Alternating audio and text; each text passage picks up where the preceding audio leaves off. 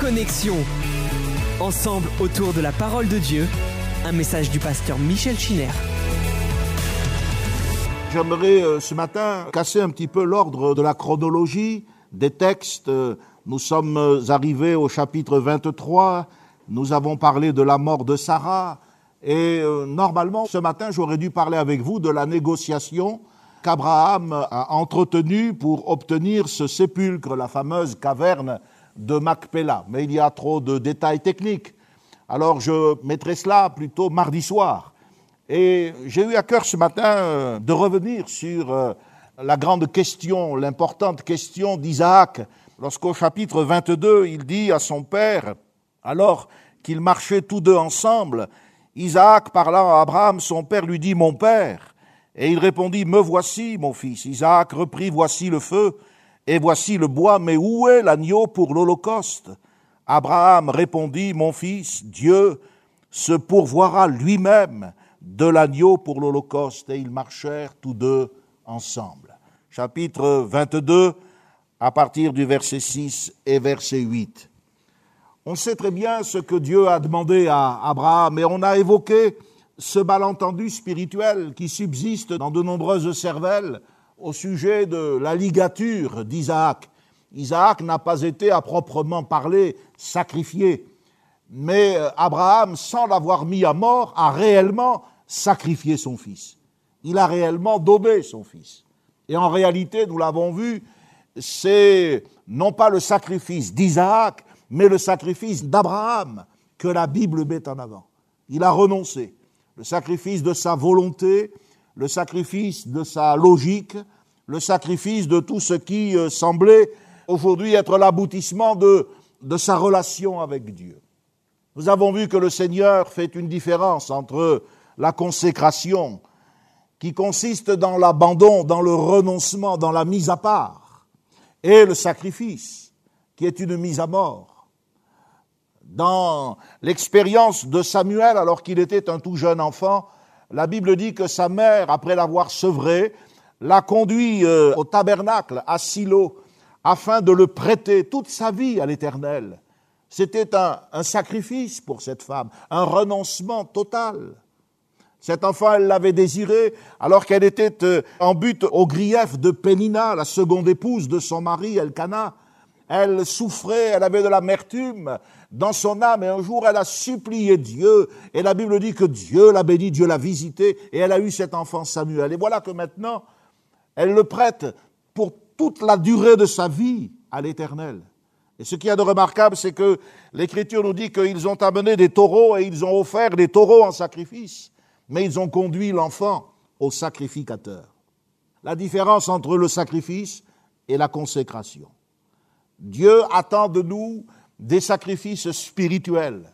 La Bible dit que le sacrifice qui plaît à Dieu, c'est un esprit brisé, c'est un cœur contrit, c'est-à-dire ce qui, euh, en moi, m'amène à rejeter l'orgueil, l'arrogance, la fierté, toutes ces euh, fausses valeurs que le monde aime tant mettre en avant, au profit de l'humilité, de la dépendance et de la foi. Abraham est arrivé à un sommet dans le domaine de l'expérience spirituelle, puisque là, il renonce à tout.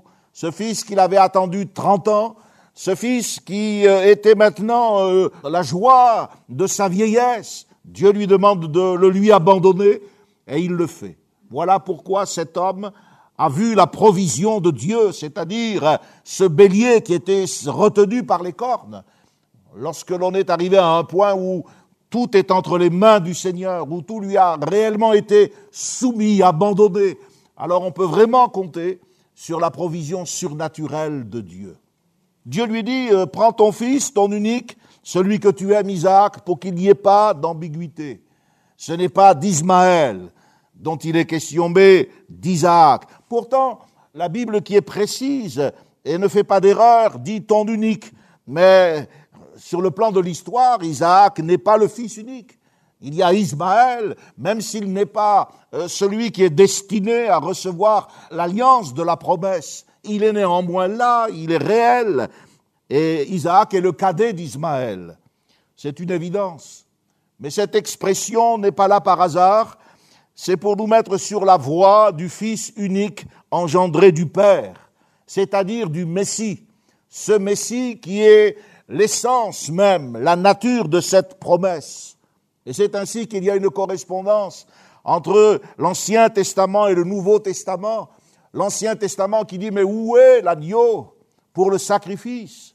Et le Nouveau Testament qui nous dit par la voix de Jean-Baptiste, voici l'agneau de Dieu qui ôte le péché du monde.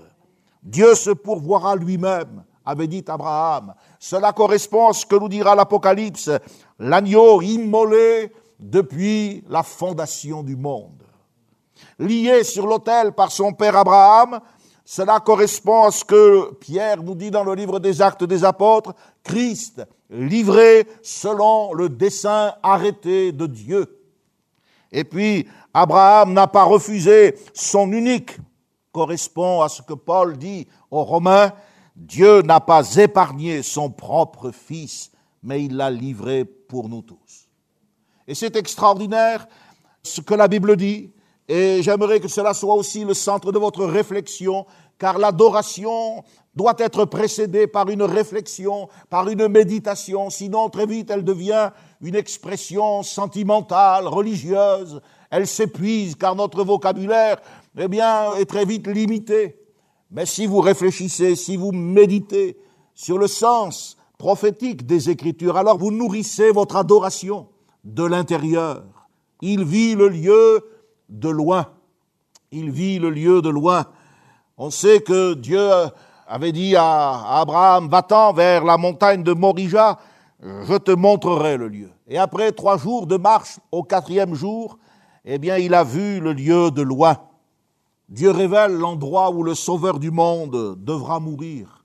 Car nous sommes dans le territoire de Melchisédek, à côté de Jérusalem, sur cette même montagne où les évangélistes Matthieu, Luc et Jean nous disent que lorsqu'il fut arrivé au lieu nommé Golgotha, ils le crucifièrent là.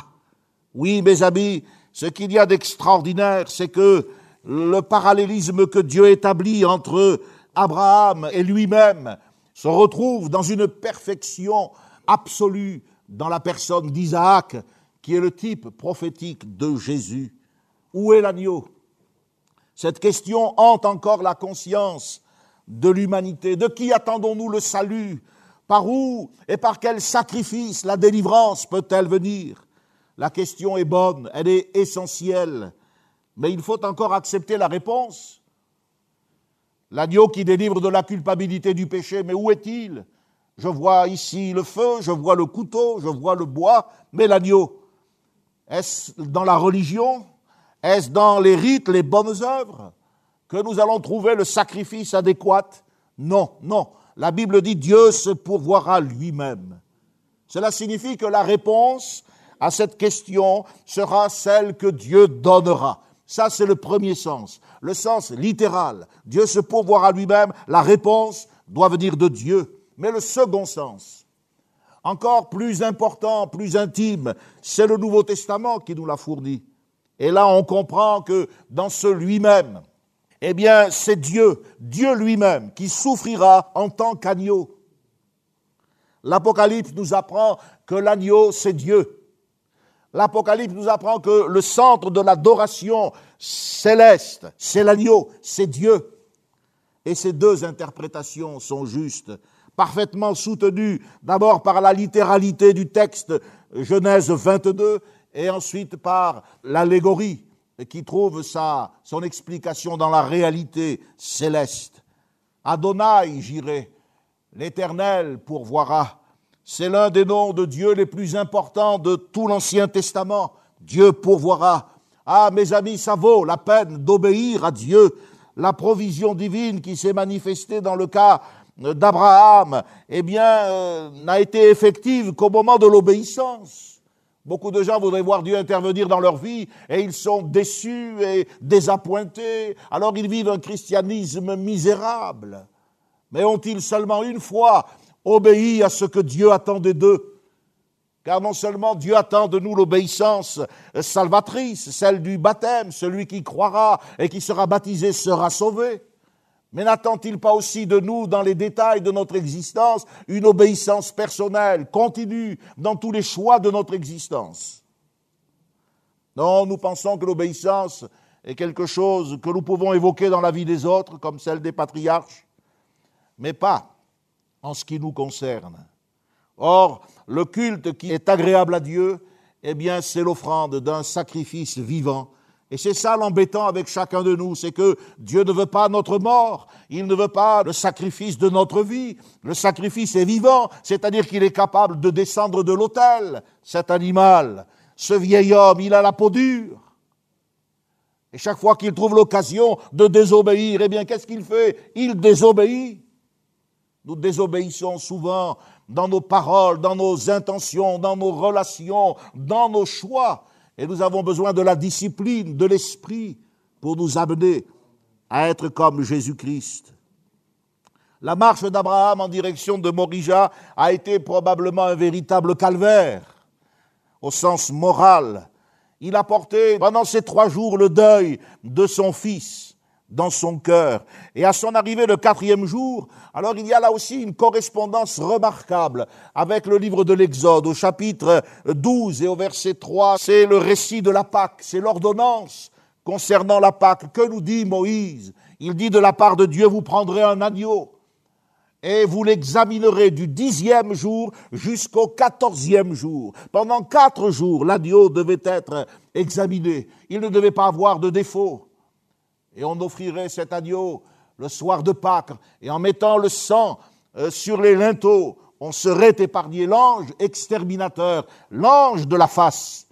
Cet ange qui n'est pas créé, mais qui est incréé, cette parole vivante de Dieu, allait donner la mort à l'Égypte. Mais là où le sang avait été apposé, l'ange était comme désarmé. Cette souffrance morale qu'Abraham a connue est celle d'un père. C'est pour cela que j'ai pensé qu'il fallait mettre un peu de désordre dans les chapitres. Et nous verrons mardi soir, d'une manière très intéressante, au demeurant, la tractation qui a permis à Abraham de devenir propriétaire, par le moyen d'une tombe, certes, mais propriétaire de quelque chose en Israël. Il y a des ressemblances frappantes dans ces récits, chapitres 22, 23, 24, entre Dieu le Père, Jésus-Christ, le Fils, le Saint-Esprit, l'Église, et Abraham, Isaac, Eliezer de Damas et Rebecca. Abraham, c'est une figure de Dieu le Père. Tous les deux, Abraham et Dieu avaient un fils bien-aimé. Matthieu nous dit au chapitre 3, verset 17, C'est ici mon fils bien-aimé en qui j'ai mis toute mon affection. Chacun de ces deux fils sont nés miraculeusement. L'évangile de Luc nous dit que le chapitre 1er, verset 35, le Saint-Esprit viendra sur toi et tu enfanteras un fils à qui tu donneras le nom de Jésus.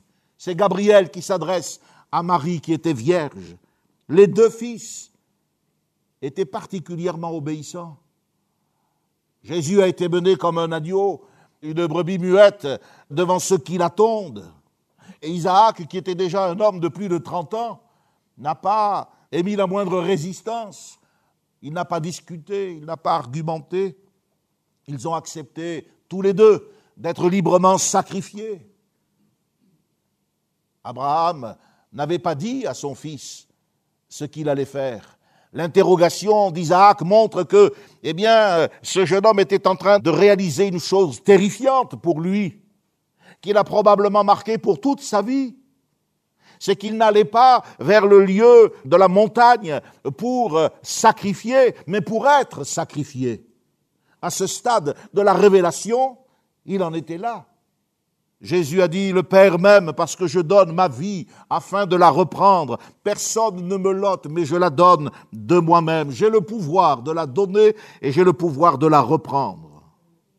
L'analogie se poursuit parce qu'Abraham et Dieu ont offert leur fils au même endroit, sur la même colline, je vous l'ai dit. Lorsqu'ils furent arrivés au lieu appelé crâne, ils le crucifièrent là. Cet adverbe de lieu est révélateur. Ce lieu, c'était celui qu'Abraham avait vu de loin. La mort de Jésus était annoncée depuis l'origine. Et les deux, Abraham et Dieu ont recouvré leur fils par une espèce de, par une résurrection. Pour Abraham, ça a été en, figure, ça a été en, en type. C'est bien ce que dit euh, l'Épître aux Hébreux. Aussi le recouvra-t-il, Isaac, par une sorte de résurrection, par une espèce de résurrection.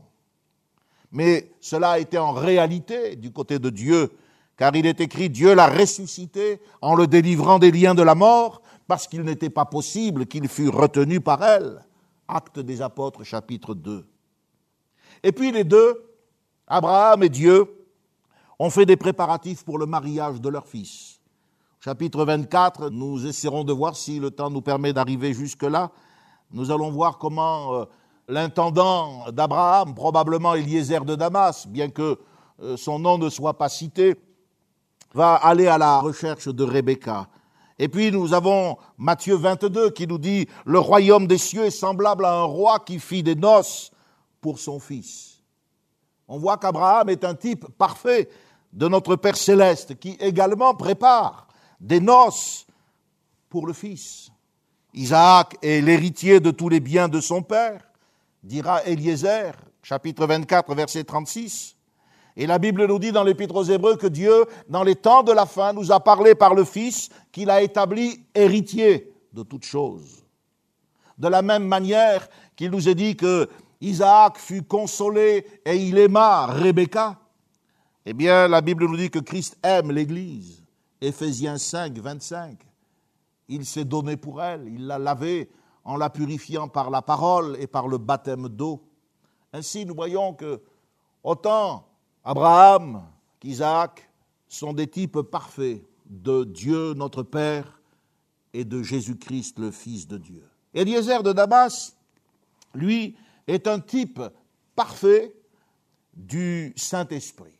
Ce qui signifie que ces événements qui nous sont racontés quelquefois de manière très détaillée. Hein. Quand vous lisez le texte, on est surpris. D'abord, ça se passe dans un autre environnement que le nôtre. Le mode est oriental. Il y a des discussions, des détails. On se dit, mais pourquoi tous ces détails? Eh bien, parce que la Bible, c'est la vérité. Elle, elle nous parle un langage simple.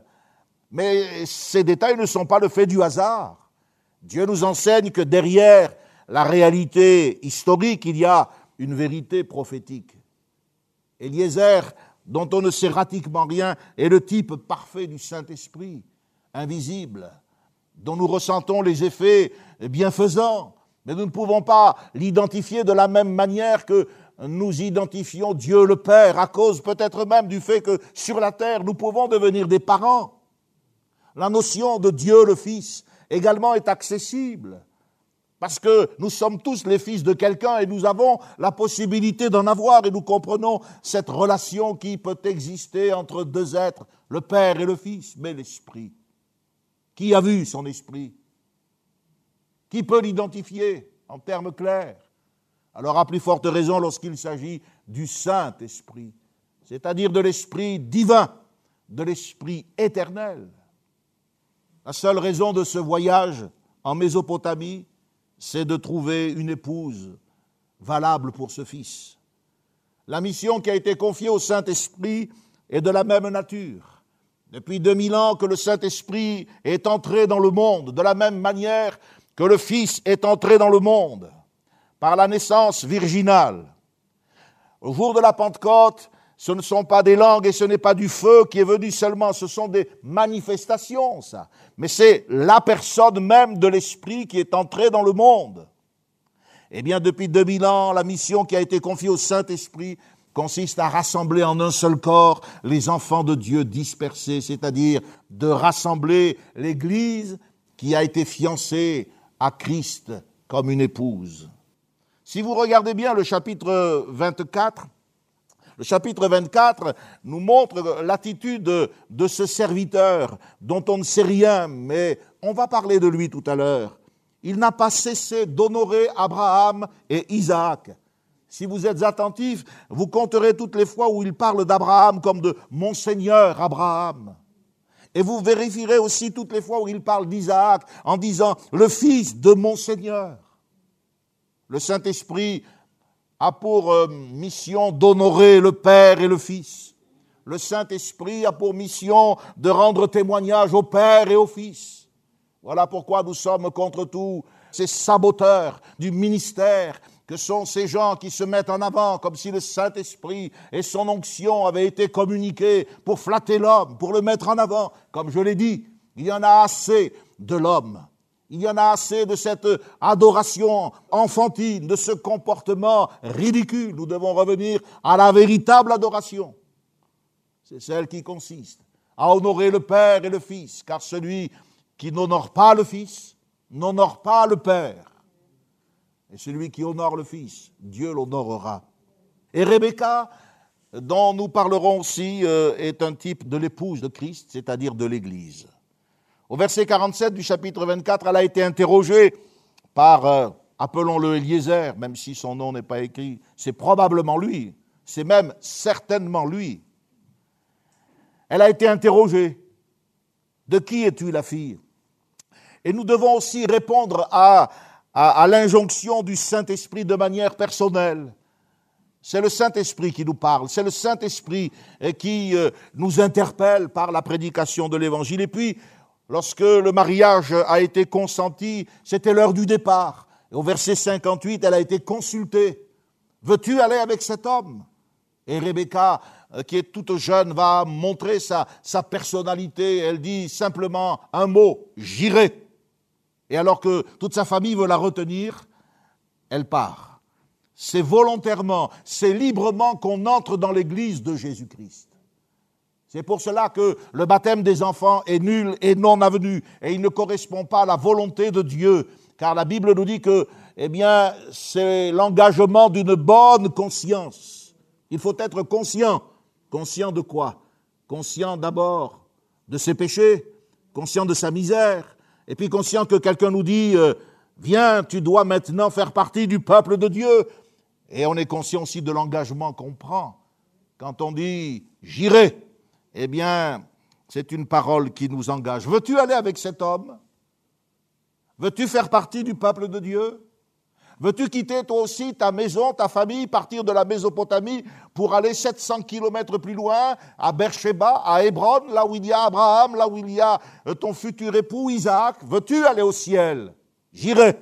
Alors celui qui croira et qui sera baptisé sera sauvé. Alléluia. Le chapitre 23 nous parle de la mort de Sarah. C'est un peu lugubre, je crois que c'est mardi soir, je vous ai parlé du culte des morts. En fait, je profite de toutes les occasions qui me sont données pour rattacher les événements chronologiques de la Genèse aux grandes doctrines de la Bible, ce qui nous donne, malgré la tristesse euh, que euh, cette épreuve sanitaire fait peser sur nos cœurs, tous ces gens qui meurent, toutes ces détresses, toutes ces familles endolories, une occasion unique de nous approfondir, de nous enraciner dans la parole de Dieu. Si vous suivez attentivement ces messages et si vous prenez des notes, ben, vous devez être comme moi, regardez ça, ce sont les notes, c'est plein à craquer. Il ne faut pas se contenter d'écouter d'une oreille distraite. Il faut saisir les occasions pour devenir meilleur, pour grandir dans la foi. Car notre vie terrestre ici-bas, c'est une préparation à notre vie éternelle dans le ciel. Ce que nous serons n'a pas encore été manifesté, mais ce que nous serons dépend en grande partie de ce que nous sommes déjà. Voilà pourquoi il faut prendre les choses de Dieu à cœur. Non pas je viens au culte parce que je dois venir, je subis une prédication qui est deux fois plus longue que d'habitude, je prêche une heure chaque mardi et chaque dimanche. Non, je dois comprendre l'opportunité. Si je veux tenir bon, comme le Seigneur nous l'a commandé en le dernier dimanche de l'année 2019, sois fort, fortifie-toi, tiens bon eh bien, nous ne pouvons pas éviter ce que Dieu disait justement à Josué, médite le livre de la loi, qu'il ne s'éloigne pas de toi. Et c'est ce que nous avons entrepris de faire. Avec cette étude adaptée, nous mettons le livre de toute la loi à votre disposition. Au chapitre lugubre de la mort de Sarah, de la négociation en vue de l'achat d'un sépulcre, nous verrons ça mardi soir en détail, va succéder maintenant une scène touchante il s'agit d'établir euh, un contrat de mariage. Il faut s'occuper des défunts, mais il faut aussi s'occuper des vivants. C'est la première description dans la Bible d'un mariage de ce genre. Il y en aura d'autres, notamment dans le livre de Ruth, puis le célèbre livre de Salomon, le Cantique des Cantiques. Et en fait, on se rend compte que c'est la mort de Sarah qui a fait bouger les choses. Abraham a pris conscience que, eh il fallait maintenant se décider à faire ce qu'il fallait pour assurer la venue de la promesse et préparer l'avenir. Il y a un âge où il faut penser à ceux qui suivront. La fin du chapitre 24, euh, euh, à partir du verset 62 à 67, si jamais ça vous intéresse pour la petite histoire, eh bien c'est ce passage que mon pasteur a lu il y a plus de 40 ans euh, à Madame Schiner et à moi le jour de notre propre mariage, dont vous savez tout, voyez, enfin une partie quoi. Hein. Versets 62 à 67. La fin du chapitre nous présente Isaac comme un solitaire. C'est quelqu'un qui se retire, il médite le soir. C'est un être sensible. Et je pense que, et on le verra plus tard avec euh, le caractère d'Isaac, il a été marqué par l'épisode du chapitre 22. C'est qu'il faut quand même s'imaginer comment la psychologie de cet enfant a été marquée par ce moment où il est là couché sur l'autel et il voit son père. Vous savez, les parents à l'époque avaient une autorité absolue sur leur progéniture. C'est pas le, pas le cas aujourd'hui. Hein. Mais il y avait un pouvoir quasiment de vie et de mort, et c'est pour cela que, eh bien, euh, il y avait tant d'atrocités qui se commettaient au nom de religions idolâtres, démoniaques. Isaac semble avoir été marqué. Alors il a un caractère sensible, il est difficilement consolable. Et on voit que trois ans après la mort de sa mère, peut-être s'est-il réfugié dans une relation plus tendre avec Sarah à cause de ce moment. Trois ans après la mort de Sarah, la Bible nous dit qu'il fut consolé. Comme quoi, c'est bien ce que je vous disais, le deuil qui doit être limité dans le temps ne signifie pas qu'au terme du deuil, on soit définitivement consolé de la perte de ceux qui nous ont quittés. Mais il faut préparer l'avenir, quoi qu'il en soit. Et préparer l'avenir, ça exige de la prudence. Il faut passer des consignes. Il faut maintenant euh, procéder à des engagements solennels. Il faut veiller aux dispositions à l'égard de ceux qui vont nous succéder dans le royaume de Dieu. Et cela est vrai pour Abraham et Isaac, cela est vrai pour chaque euh, pater familias euh, dans euh, n'importe quelle famille, à la tête d'une entreprise, mais c'est vrai aussi pour l'Église, pour les changements de l'Église. Et Abraham va interdire, il va interdire dans la foi ce que Moïse interdira plus tard dans la loi. Il lui dit, garde-toi de faire alliance avec les habitants du pays, de peur que tu ne prennes de leurs filles pour tes fils, et que leurs filles, se prostituant à leur Dieu, entraînent tes fils. C'est dans Exode 34, 16, le texte que je viens de lire, et vous avez le pendant dans le chapitre 24, quand euh, il fait dire à son serviteur, Eh, tu ne prends pas une fille parmi les Cananéens pour Isaac.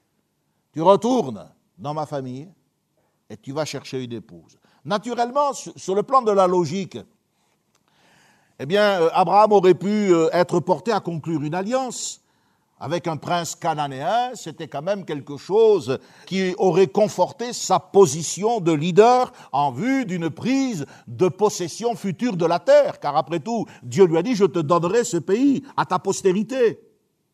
Voyez, le calcul humain ne doit pas interférer il ne doit pas entrer en ligne de compte dans la prévision divine. Dieu a son chemin. Chaque fois que le calcul humain ou la logique humaine s'est mise en route, eh bien, ça a été une catastrophe. Vous avez, eh bien, le témoignage de Sarah avec Agar. On le reverra avec Ketura plus tard, la deuxième concubine d'Abraham. On l'a vu avec Lot. La logique humaine L'évidence humaine ne correspond pas du tout à ce que Dieu, dans sa, sa sagesse, a prévu. Non, il ne faut pas prendre un prince cananéen pour espérer représenter une puissance politique suffisamment forte pour pouvoir s'emparer du pays promis. Non, non. Abraham a laissé maintenant ses expériences négatives derrière lui. Il est un homme qui est conduit par la foi. Et vous savez, la foi, lorsqu'elle est parvenue à la maturité, elle choisit toujours l'obéissance. La foi, c'est pas d'outrepasser les règles, de partir, de se lancer, de dire par la foi, j'y... non, par la foi, je vérifie où je mets les pieds. Le raisonnement charnel aurait saisi immédiatement l'importance de la logique d'un mariage arrangé avec euh, eh bien euh, quelqu'un du pays, la logique de Lot. Oui, la logique de Sarah lorsqu'elle a dit que par ma servante j'ai un enfant. Mais Abraham avait payé trop cher. La souffrance lorsque Lot s'était égaré, perdu, et puis la souffrance lorsqu'il avait dû chasser aussi euh, Ismaël et Agar pour retomber dans ce piège. Il savait, Dieu le lui avait dit, il savait à quoi étaient destinés les Cananéens. Et bien qu'il y ait des exemples de personnes valables, comme dans toutes les catégories et dans tous les groupes humains, il y avait Melchisedec, il y avait Abimelech, il y avait ceux avec qui il avait fait une alliance, Mamré, Aner et Shaul, c'était des hommes qui sortaient du lot, oui, mais c'était des exceptions. Dieu avait dit, l'iniquité des Amoréens n'est pas encore à son comble. Mais lorsque cela arrivera, je les détruirai. Et Dieu savait que cette race était appelée à être détruite. Alors il dit, non, non, tu ne prendras pas de femme pour mon fils dans ce pays. À la question du serviteur, parce que le serviteur est intelligent. Et si l'image du Saint-Esprit, rappelez-vous que le Saint-Esprit est intelligent. Le Saint-Esprit, c'est Dieu. C'est le seul sage. Il n'y a pas un sage, pas un intelligent, mais lui, oui, est intelligent. Quand vous faites confiance à votre logique, à votre raisonnement, à votre analyse, vous vous trompez souvent à 150%. Parce que vous dépendez du Saint-Esprit. C'est différent. Abraham le sait, et il dit à Eliezer de Damas, l'Éternel fera réussir ton voyage. L'ange, eh bien, de Dieu marchera devant ta face. Et quand on lit le chapitre 24, on se rend compte qu'en effet, dans tous les détails, tout, tout, le scénario était déjà prévu, tout était dans les moindres détails organisé. On a l'impression que c'est un texte qui est arrangé. Bien sûr qu'on serait en droit de croire cela si ça n'était pas la parole de Dieu. Mais parce que c'est la parole de Dieu, c'est vrai.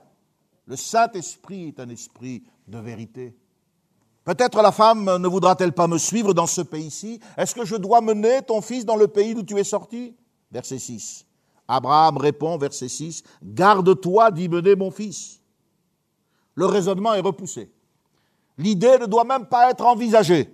Ça signifie quoi?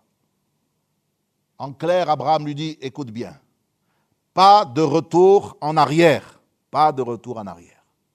Ce voyage qui doit mener son serviteur à plus de 700 kilomètres en Mésopotamie, dans la ville de Nacor, c'est-à-dire Charan, exiger des principes.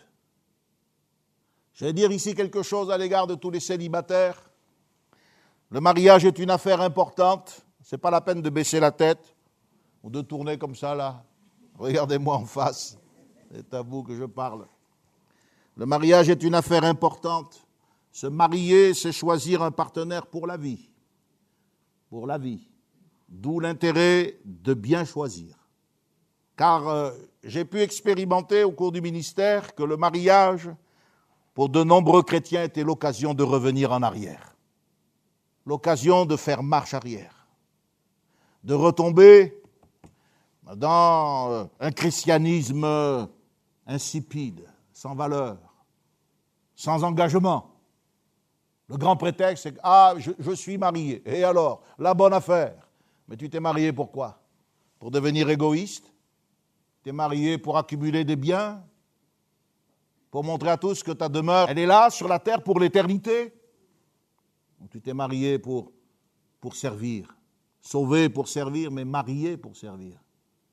La providence de Dieu, nous montre ce chapitre 24, la providence de Dieu s'exerce dans le mariage, la direction des événements, la culture familiale, les sentiments, les dispositions de cœur. Il y a bien des choses qui auraient pu faire échouer le scénario prévu.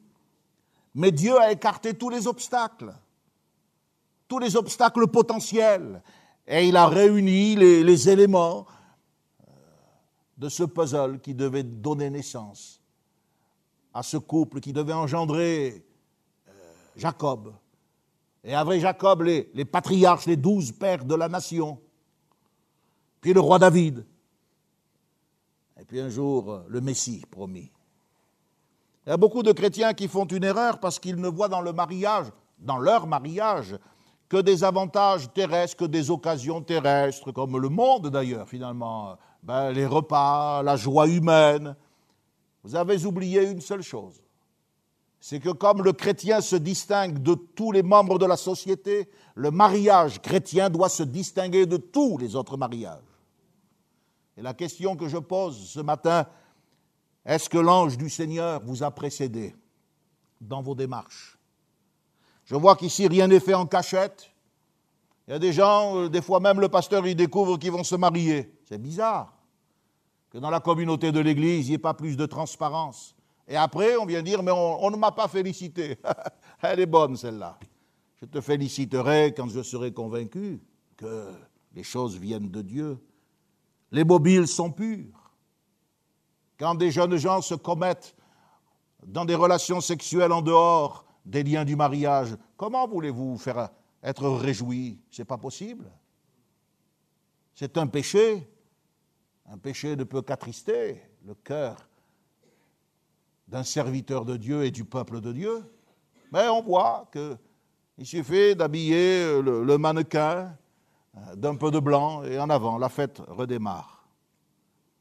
Les mobiles sont purs. C'est une affaire importante. Nous pouvons et nous devons pouvoir dire, à quelque stade que soit notre relation conjugale, au début, au milieu ou à la fin, nous devons pouvoir dire l'Éternel m'a conduit fidèlement. Donc, qu'est-ce que nous voyons Un voyageur qui part à la recherche d'une épouse pour le fils de son maître? Et cet homme, nous dit la Bible, il a à sa disposition tous les biens de son maître, verset 10.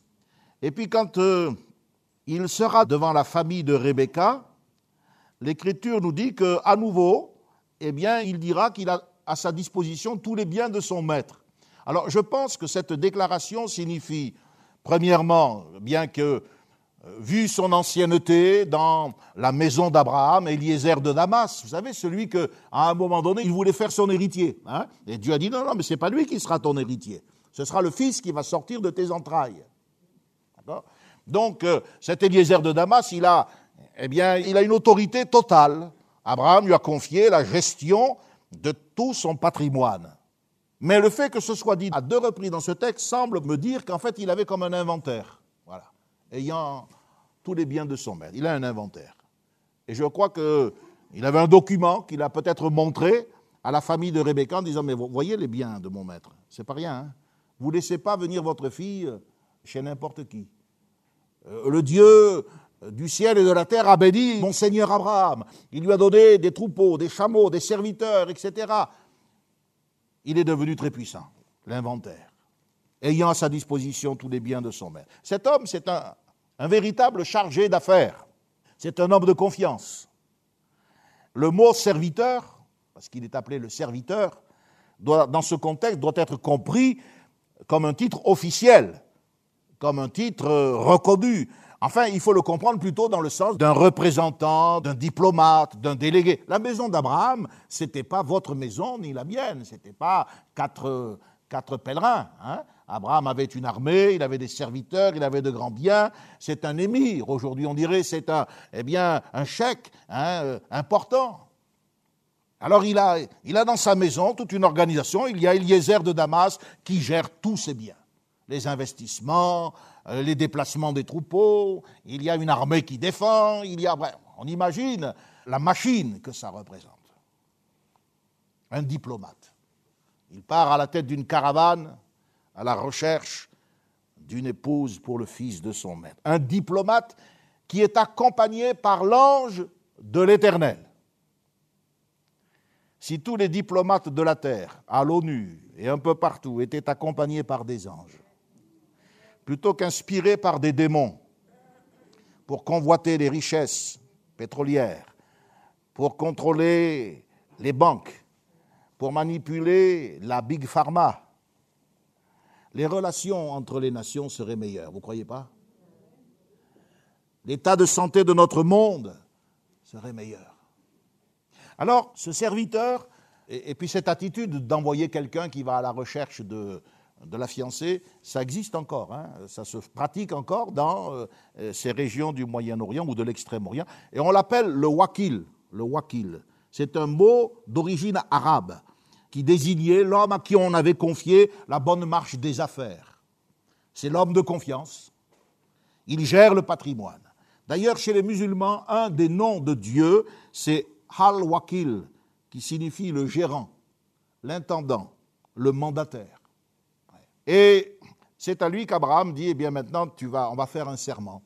Alors il y a un geste un peu étrange pour nous, évidemment, avec la mentalité euh, occidentale. Il dit, mets ta main sous ma cuisse, et il le fait jurer, il lui demande un serment, un engagement en acte et en parole envers la postérité. La cuisse représente la postérité. Rappelez-vous, quand vous vous disputiez avec votre sœur, tu n'es pas sorti de la cuisse de Jupiter. Voilà. La cuisse, c'est la postérité. Lorsque Jacob va approcher du moment de sa mort, il fera jurer également Joseph en lui demandant de ne pas l'enterrer en Égypte. Genèse 47. Et cet engagement, la main est en direction des reins, euh, de l'organe géniteur. On prend à témoin la postérité. Cela signifie que si le serment n'était pas honoré, les enfants nés d'Abraham pourraient venger l'infidélité du serviteur. Donc ceci mis à part, le serment est une réalité. Que votre oui soit oui, que votre non soit non. Ce qu'on ajoute vient du malin. Le oui, c'est un petit mot sur lequel, comme le non, reposent les grands fondamentaux de notre vie, de notre relation sociale, spirituelle. Quand on dit oui à son épouse, quand on dit non à toutes les autres, quand on dit oui à Dieu, on dit non à toutes les idoles. Vous comprenez? Le oui et le non, ce sont deux petits mots sur lesquels reposent vos relations humaines, sociales, spirituelles. Le wakil part et il fait une prière. Je rappelle que donc la distance euh, est de 700, un peu plus de 700 km, 755 km depuis Hébron jusqu'à Charan. Et les chameaux sont capables de faire 45 km par jour. Donc il a mis à peu près euh, entre 14 et 17 jours, je crois. Si vous faites le calcul, hier soir j'ai fait ça, c'est assez tard. 17 jours sans arrêt. Et je dis ça aussi en passant, c'est que quand ils sont arrivés, ils étaient sur les genoux, comme vous quand vous êtes fatigué. Donc ils se reposaient. Et le test consistait à voir si Rebecca, la jeune fille, allait donner à boire à un chameau. Est-ce que vous savez combien boit un chameau? En moins de 10 minutes, un chameau est capable d'avaler 130 litres d'eau. En moins de 10 minutes. il y avait combien de chameaux? Ah, voyez, vous n'êtes pas attentif au texte. Il y en avait 10. 10 chameaux. À 130 litres le chameau, ça fait combien de litres ça? Et elle avait une cruche. Je ne pense pas que Rebecca, vous savez, ce soit une dame de 50 ans dans la Non, non, non, elle était très très jeune, elle avait probablement entre 16 et 18 ans. Ici, nous sommes dans un autre monde, évidemment. Hein. Isaac a 40 ans quand il va se marier. Rebecca n'a pas 20 ans. La cruche qu'elle devait porter ne devait pas être un, gros baquet. C'était une... Combien de fois elle a dû vider la cruche pour donner à boire à ses chameaux voyez? Je dis cela pour montrer que quand vous choisirez une épouse, choisissez quelqu'un de travailleur. Ne choisissez pas quelqu'un d'oisif qui passe ses journées à se peindre les ongles, à se maquiller, à s'arranger. Vous ferez rien de bon avec ces perruches. Par contre, si vous avez posé vos yeux sur quelqu'un de travailleur, soucieux de faire avancer l'œuvre de Dieu, vous pourrez construire quelque chose de stable et de sérieux. Je dis ce que je pense parce que j'ai trop vu de jeunes qui ont oublié ce que dit l'Écriture lorsqu'il parle de la grâce, de la beauté, en disant qu'elles sont vaines, et ils se sont attachés à des vanités. Et les vanités dans le mariage, ça peut vous coûter la vie de votre mariage, votre salut, ainsi que le salut de vos enfants. La prière de ce wakil est intéressante. Lorsque les chameaux sont arrêtés, il prie, c'est une prière mentale. Vous vérifierez dans le chapitre 24, il parlait en son cœur. Comme quoi Dieu lit dans le cœur. La prière secrète, celle que nous ne formulons pas en mots, Dieu l'entend. Et ça nous montre que comment Dieu peut conduire des choses. Dans le mariage, la première chose qui est mentionnée, c'est la prière. Dieu inspire la prière, Dieu dirige des personnes, Dieu conduit des circonstances. Cet homme prie et il nous montre comment le Saint-Esprit veut inspirer notre prière, parce que nous ne devons pas nous reposer ni sur notre sagesse, ni sur notre psychologie, ni même sur notre désir, notre besoin. Je dois me marier. Oui, mais attendez, ça n'est pas tout. C'est une grâce de lire ce chapitre 24. Si vous avez à l'esprit euh, cette année de prédication qui est derrière nous, après les excès de la polygamie, de l'homosexualité, les aberrations du fils de Noé avec son père, l'inceste des filles de Lot. Enfin, enfin, vous avez une union qui est sanctifiée par la prière, par la bénédiction de Dieu. C'est le mariage d'Isaac et de Rebecca. Voyez, les premiers contacts dans le mariage doivent être marqués par un esprit de prière. On ne choisit pas. Bien sûr que quelque part on choisit, mais on laisse Dieu choisir aussi pour nous. C'est le meilleur moyen de réussir quelque chose. Il n'avait pas fini de parler. Il y a un enchaînement spontané qui prouve que Dieu avait tout préparé. Et alors on n'est pas euh, on n'est pas surpris de lire que le serviteur, il était là dans l'étonnement, sans rien dire, pour voir si l'Éternel faisait réussir son voyage. Est-ce que c'est bien elle, cette jeune fille dont j'ai parlé dans ma prière, en disant qu'elle me propose à boire et qu'elle donne à boire à mon chameau? Au verset 53 et au verset 58, ils ont appelé Rebecca une fois que tout a été expliqué, que les présentations ont été faites, et ils lui ont dit, est-ce que tu veux aller avec cet homme? On ne doit jamais forcer le consentement de quelqu'un. On n'est pas obligé de faire n'importe quoi parce qu'on est chrétien. Et puis surtout, on n'achète pas, comme cela se fait encore chez les Bédouins, une femme au prix de quelques têtes de bétail. Une femme, c'est une aide semblable à toi. J'ai vu des jeunes pressés de se marier, qui forçaient au téléphone, la note devait monter, WhatsApp, les messages, mais oui, mais doucement. Tant qu'on n'a pas la paix de Dieu, tant que le scénario n'est pas tout mis en place, ce n'est pas la peine de se précipiter. Dans ce chapitre 24, nous avons l'occasion de faire connaissance avec Laban, je vais arrêter dans quelques minutes. Laban, c'est le frère de Rebecca, c'est un homme qui va jouer un rôle important dans la vie de Jacob.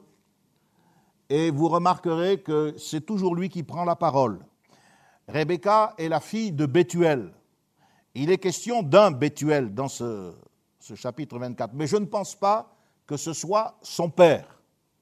Je pense que c'est plutôt le frère cadet de Laban, qui avait le même nom que son père. Ça arrive très souvent. D'abord, il est question de leur sœur, au verset 59. Il est question de Laban et Bethuel, mais c'est toujours Laban, le frère aîné, qui répond. Et il est question de la mère, mais pas du père. Flavius Joseph disait déjà à son époque que Bethuel euh, eh bien, était décédé, ce qui n'est pas euh, incompatible avec le texte. Et Laban, donc, a un caractère intéressé. Il est dit au verset 30 que Laban a vu les bijoux en premier et il a entendu les paroles ensuite. Regardez le verset 30. Hein? il est dit, il avait vu l'anneau et les bracelets aux mains de sa sœur et il avait entendu les paroles de Rebecca, sa sœur, disant ainsi m'a parlé cet homme. Donc il est d'abord sensible à l'or, parce que le wakil avait mis un anneau d'or au nez de Rebecca hein, et lui avait donné deux bracelets. Elle était partie sans rien et la voilà avec déjà couverte d'or, comme dans ces pays du Moyen-Orient, à cette époque, on pouvait se parer avec de l'or. La femme chrétienne est encouragée à se parer autrement que avec des signes extérieurs, mais avec un revêtement intérieur de grâce.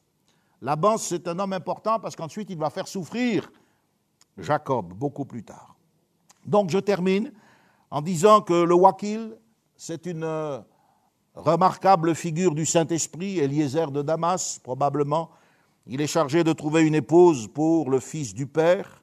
Il a à sa disposition toutes les richesses euh, de, de son maître. Le Saint-Esprit a l'inventaire de tous les dons. Il a l'inventaire de tous les ministères. Il sait comment les distribuer. De même, aujourd'hui, il travaille depuis des générations à constituer l'épouse de Christ qui sera enlevée lors de son avènement. Aujourd'hui, nous sommes fiancés à Jésus-Christ, nous sommes dans une relation d'attente, d'espérance, mais nous attendons de le voir. Nous avons des dons, les dons spirituels, les dons concernant la parole, nous avons des richesses, des bienfaits, et puis c'est, le Saint-Esprit qui nous conduit à la rencontre de l'époux divin.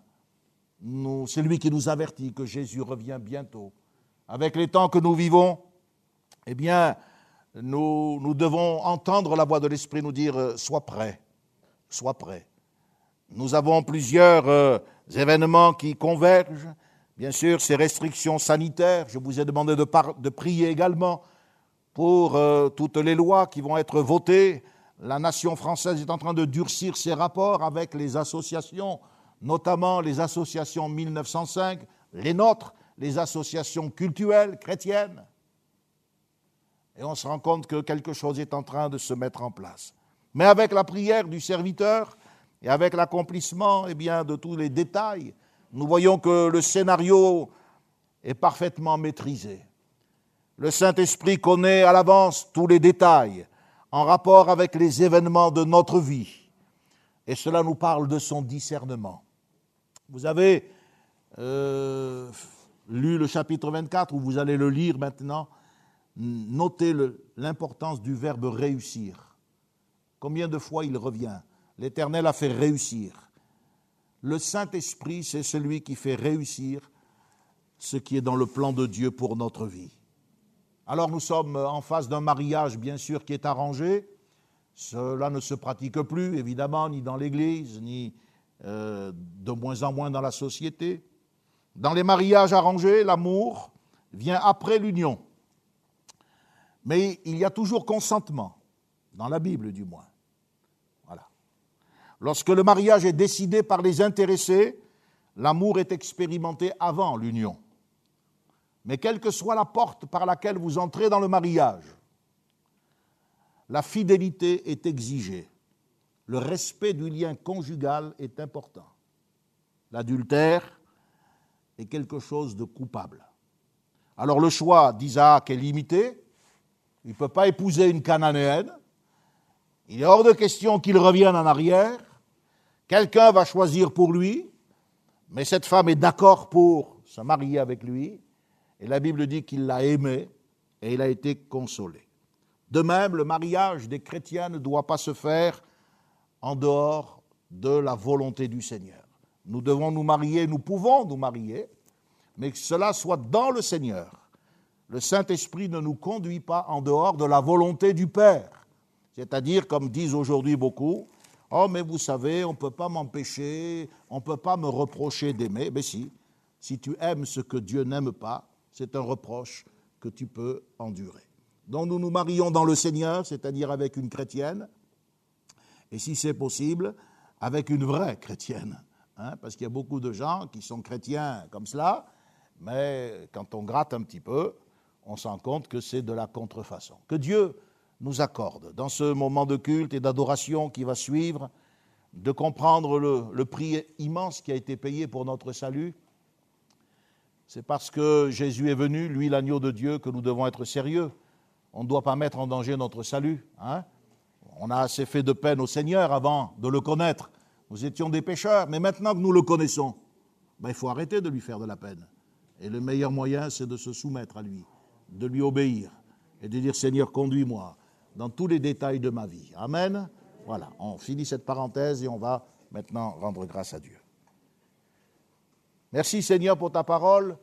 Merci pour euh, le Saint-Esprit qui euh, travaille euh, à rassembler le peuple de Dieu. Et je veux te prier dans ce moment difficile où nous sommes séparés les uns des autres, que le Saint-Esprit travaille à maintenir les liens de la communion entre tes enfants, entre les familles, que l'Église soit maintenue dans sa cohésion et dans sa cohérence. Seigneur, merci parce que si nous te confions nos vies, nous pouvons nous attendre à ce que tu les gères euh, convenablement, de manière à ce qu'elles servent à ton plan. Et nous te bénissons parce que nous pouvons dire que tu as fait réussir notre voyage. C'est là ce que nous voudrions tous te dire lorsque nous parviendrons devant toi au seuil de l'éternité. Je prie pour que tu bénisses la jeunesse de l'Église, je prie pour que tu bénisses ceux qui ont des intentions euh, euh, matrimoniales afin que tu les conduises, que tu mettes euh, le sceau de ta direction sur leur vie, que la sagesse de Dieu soit dans les cœurs de chacun. Tu as payé pour nous un si grand prix. Tu as donné, Seigneur, ce que tu avais de meilleur, ton Fils. Nous ne voulons pas gâcher cette initiative de salut. Merci de nous avoir donné l'Église. Merci de nous avoir donné ta parole. Merci de nous avoir conduits comme tu nous as conduits jusqu'à ce jour. Que ton nom soit béni. Reçois, Seigneur, ce matin notre adoration, notre louange et notre reconnaissance. Dans le beau nom de Jésus. Amen. Amen. Connexion. Ensemble autour de la parole de Dieu. Un message du pasteur Michel Chiner.